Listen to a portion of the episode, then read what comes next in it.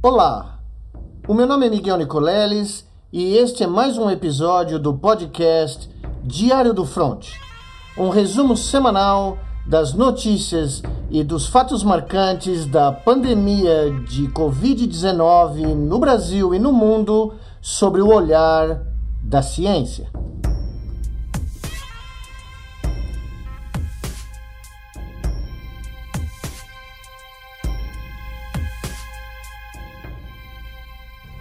São Paulo, 6 de abril de 2021. Nesse momento, quando eu começo a gravar o segundo episódio do podcast Diário do Front, o Estado de São Paulo acaba de anunciar mais um recorde de óbitos, uh, chegando à marca trágica de 1.389 fatalidades nas últimas 24 horas aqui em São Paulo. Esse número uh, vem de encontro a confirmação uh, realizada na última sexta-feira pelo grupo de pesquisadores da Universidade de Washington, em Seattle, nos Estados Unidos, que, confirmando a nossa previsão de outros pesquisadores brasileiros, alerta que, no melhor dos cenários, até julho de 2021, o Brasil pode atingir meio milhão de mortos, no pior do cenário, 600 mil óbitos. Numa semana onde o país passou horas e dias de grande tensão, com a demissão de vários ministros civis e também a renúncia ou demissão, ninguém sabe ao certo, dos três comandantes do Exército, da Marinha e da Aeronáutica, o país mais uma vez viveu o drama de uma pandemia imersa num pandemônio. Estudando os potenciais efeitos demográficos da pandemia de Covid-19, eu descobri na semana passada que nós já temos em alguns uh, estados e cidades do Brasil o número de óbitos superando o número de nascimentos no último mês de março. Vou contar para vocês o que eu descobri. Então, no ano de 2019, a média de excedente de nascimentos em relação a óbitos por mês no Brasil era de 126 mil nascimentos a mais do que óbitos. No final do ano de 2020, essa média já caiu para 96 mil nascimentos a mais do que óbitos, ou seja, uma queda de pelo menos 30 mil nascimentos ou a mais do que óbitos por mês. Algo uh, impressionante. Só que,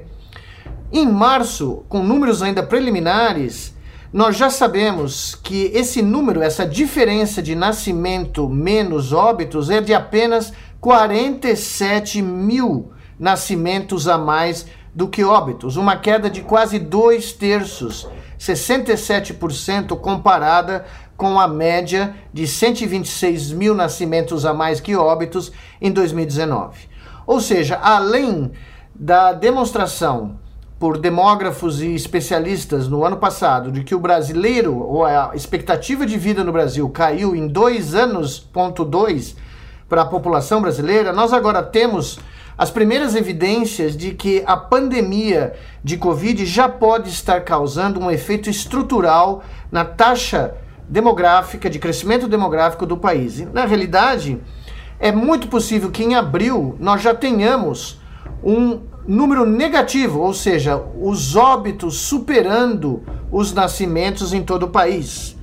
Isso já acontece, por exemplo, no estado do Rio Grande do Sul, que em março teve, até agora, com dados preliminares, 4 mil óbitos a mais do que nascimentos, em Uberlândia e na cidade do Rio de Janeiro. Para vocês terem uma ideia, toda a região sul brasileira já está empatada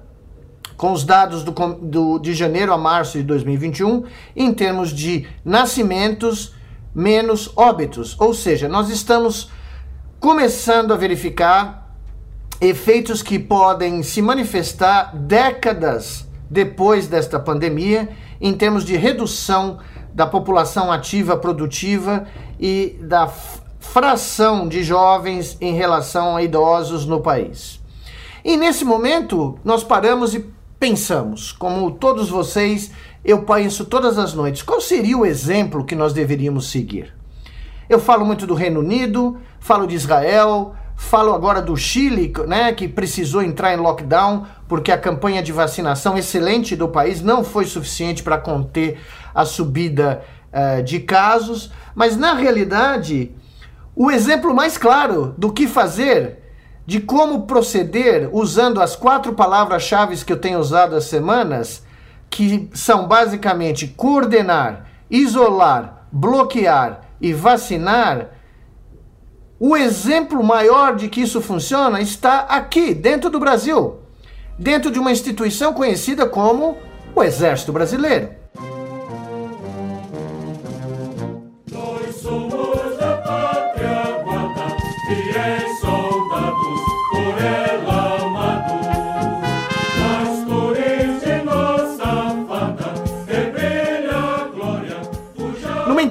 Entrevista concedida ao Correio Brasiliense no último dia 28 de março, o então responsável pelo setor de recursos humanos da, do Exército, uh, o general Paulo Sérgio Nogueira, uh, afirmou claramente que a taxa de letalidade no Exército tinha sido de 0,13%, o que é extremamente menor do que a taxa nacional brasileira como um todo de 2,5%. E o general, que era uh, responsável pelo setor de recursos humanos da Força, inclusive em toda a coordenação da área de saúde, novamente o general Paulo Sérgio Nogueira, deu uma entrevista espetacular ao Correio Brasiliense, mostrando que o Exército tomou e fez todas as providências necessárias para que a sua população-alvo, que inclui 700 mil pessoas entre força ativa de 200 mil e poucos uh, membros e o resto de pensionistas e aposentados, o general mostrou que não faltou oxigênio nos hospitais militares, porque eles pensaram no problema e fizeram toda a logística necessária, construindo usinas de oxigênio, transportando cilindros para os hospitais com problemas. Os leitos de UTI foram ampliados de 84 para 280 um lockdown real foi estabelecido pelo general eh, no exército, foi ordenado, os recrutas ficaram nos quartéis, as pessoas trabalharam em home office eh, para evitar a infecção de mais membros das famílias. Ah, basicamente, tudo aquilo que é preconizado como melhores práticas mundiais em todo o mundo foi feito no exército brasileiro, inclusive com a suspensão das cerimônias militares em todo o país.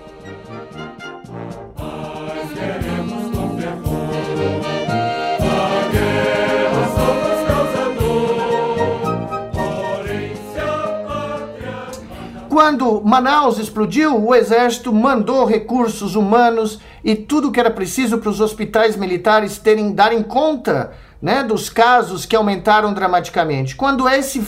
foco de explosão se desviou para o Rio de Janeiro, o general Paulo Sérgio Nogueira fez exatamente o que deveria fazer: remeteu recursos de volta para o Rio de Janeiro ou para Porto Alegre para tomar pé da situação. E com isso, conseguiu ter uma taxa de letalidade nessa população de 700 mil pessoas de 0,13%. Ocorre que com a mudança ministerial, o general Paulo Sérgio Nogueira, que liderou esse trabalho brilhante no Exército Brasileiro, é agora o comandante do Exército. Portanto, a solução do Brasil nesse momento é até simples. Basta o general Paulo Sérgio Nogueira pegar no telefone, ligar para o Ministério da Saúde, pedir uma audiência com o ministro Quiroga e mostrar para o ministro Quiroga como o Exército Brasileiro se transformou num modelo de combate à pandemia dentro do Brasil. Com isso, se nós tivéssemos um lockdown nacional, reduzíssemos o fluxo de eh, pessoas pela malha rodoviária, aérea e ferroviária, vacinássemos 2 a 3 milhões eh, de pessoas e tivéssemos uma coordenação similar àquela que o general Paulo Sérgio Nogueira, atual comandante do Exército, fez quando era responsável pelo combate da pandemia nesta arma das Forças Armadas, o Brasil estaria muito melhor do que está agora. Ou seja, vamos ver como o general Paulo Sérgio Nogueira nos ajuda telefonando para o Ministério e contando para o ministro da Saúde como o trabalho que ele fez conseguiu manter uma letalidade de 0,13% versus 2,5% no país. Em resumo da ópera, nesse momento, o Brasil precisa adotar a nível nacional o padrão do Exército Brasileiro de combate da pandemia de Covid-19. Esse é o tipo de basta que nós precisamos fazer. A solução está aqui dentro do Brasil.